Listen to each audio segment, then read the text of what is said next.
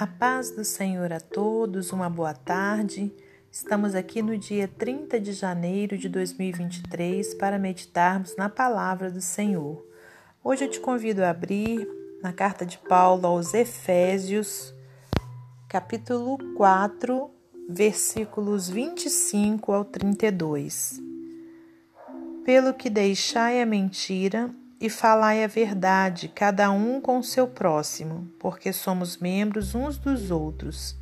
Irai-vos e não pequeis, não se põe o sol sobre a vossa ira, não deis lugar ao diabo. Aquele que furtava, não furte mais, antes trabalhe, fazendo com as mãos o que é bom, para que tenha o que repartir com o que tiver necessidade. Não saia da vossa boca nenhuma palavra torpe, mas só a que for boa para promover a edificação, para que dê graça aos que a ouvem.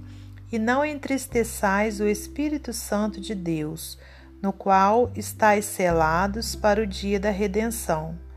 Toda amargura, ira, cólera, gritaria, blasfêmia e toda malícia seja tirada de entre vós Antes, sede uns para com os outros, benignos, misericordiosos, perdoando-vos uns aos outros, como também Deus vos perdoou em Cristo.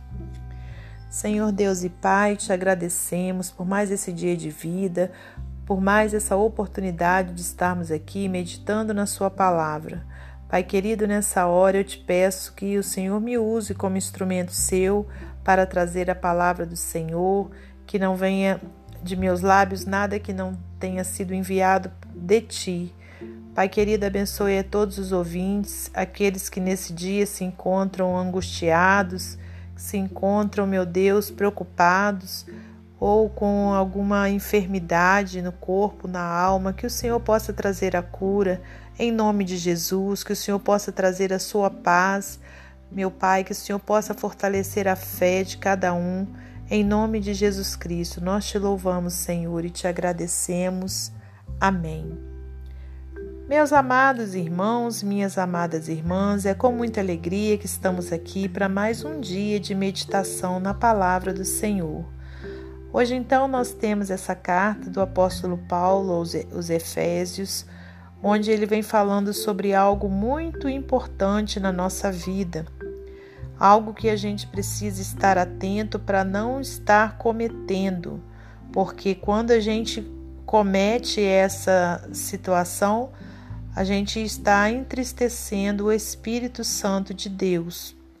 A Bíblia diz que o pai da mentira é o diabo, né? Então quer dizer, quando a gente mente de alguma forma, seja muitas vezes a gente acha que é uma mentirinha, mas seja qual for a mentira, o que passa da verdade é mentira. Né? Aliás, o que deixa de ser verdade é mentira, não importa o tamanho dela. Né? Então, olha, a Bíblia também fala que o Senhor Jesus é o caminho, a verdade e a vida. Né? E que ninguém vai ao Pai senão por Ele. Então a gente precisa estar o quê? Andando no caminho do nosso Senhor Jesus, quer dizer, praticando a verdade sempre. Né? Então, olha, falar é a verdade cada um com o seu próximo, porque somos membros uns dos outros, né? Então a gente, olha, é, depende uns dos outros, a gente faz parte do mesmo corpo, né? Que é Jesus Cristo. Então a gente precisa andar na verdade que é o Senhor. Irai-vos e não pequeis, não se ponha o sol sobre a vossa ira. Como que podemos entender esse versículo?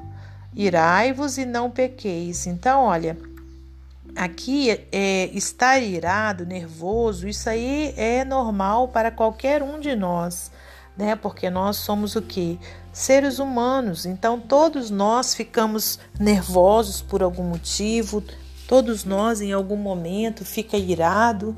Agora, quando diz irai-vos e não pequeis, não se ponha o sol sobre a vossa ira, significa que a gente pode ficar irado, mas o que não podemos é deixar essa ira nos dominar e a gente não conseguir pedir perdão e a gente ir dormir, né, sem fazer as pazes com quem é, nós tivemos esse atrito.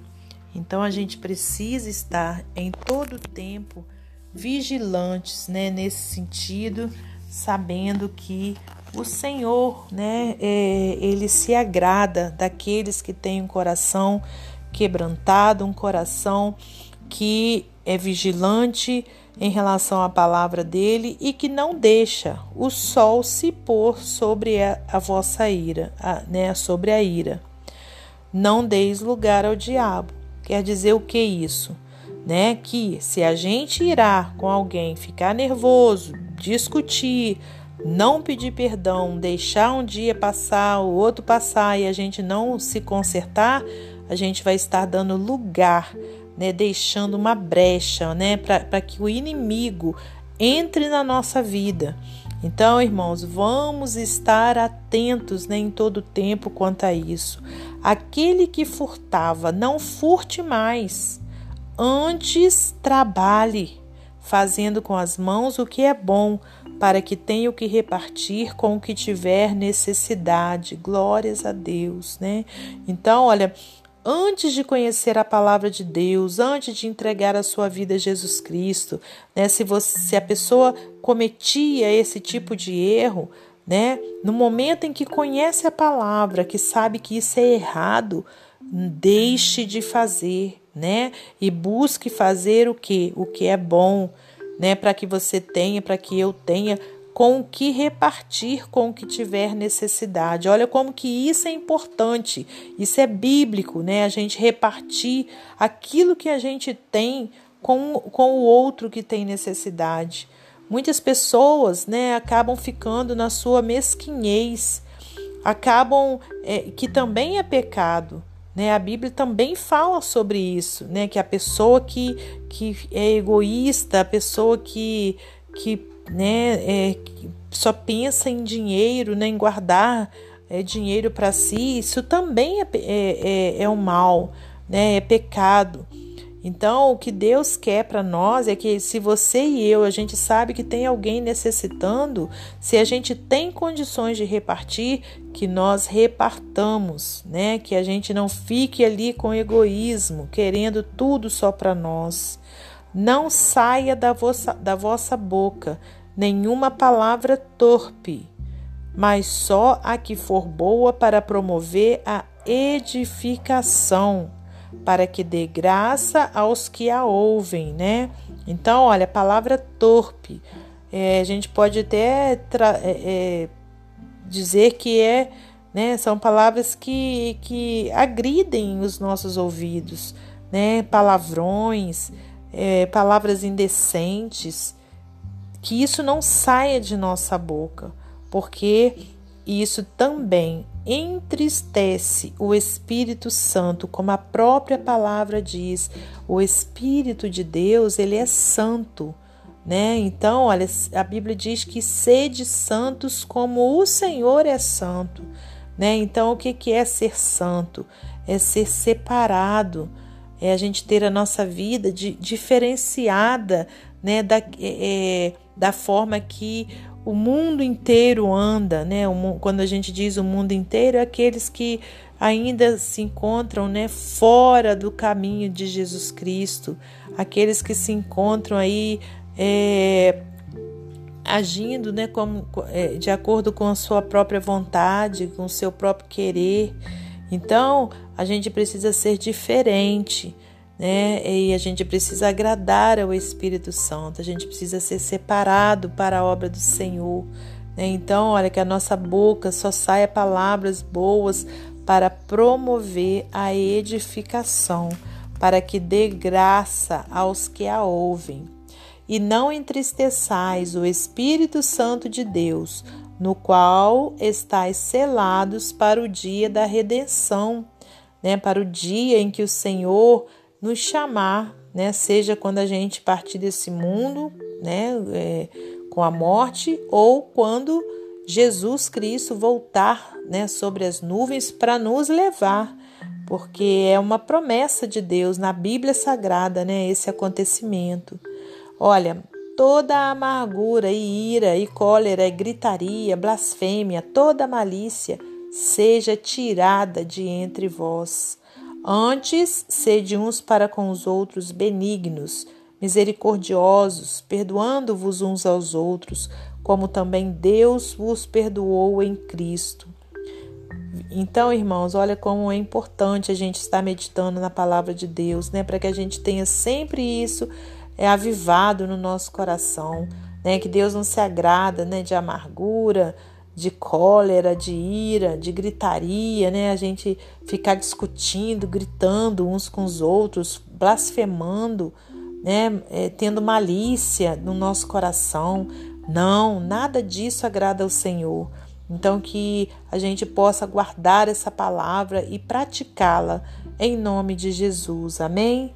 Para finalizar esse momento devocional, vou ler para você mais um texto do livro Pão Diário. Diz assim a palavra do livro: Palavras sadias. Algum tempo atrás, uma atriz vencedora do prêmio Emmy posicionou-se corajosamente ao sair no meio da cerimônia do Prêmio Anual de Música Americana. Sua razão?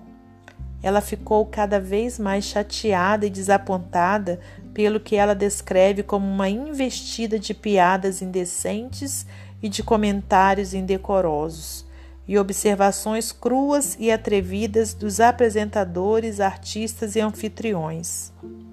Ela diz que a noite foi uma afronta a qualquer pessoa com o um mínimo de dignidade e autorrespeito.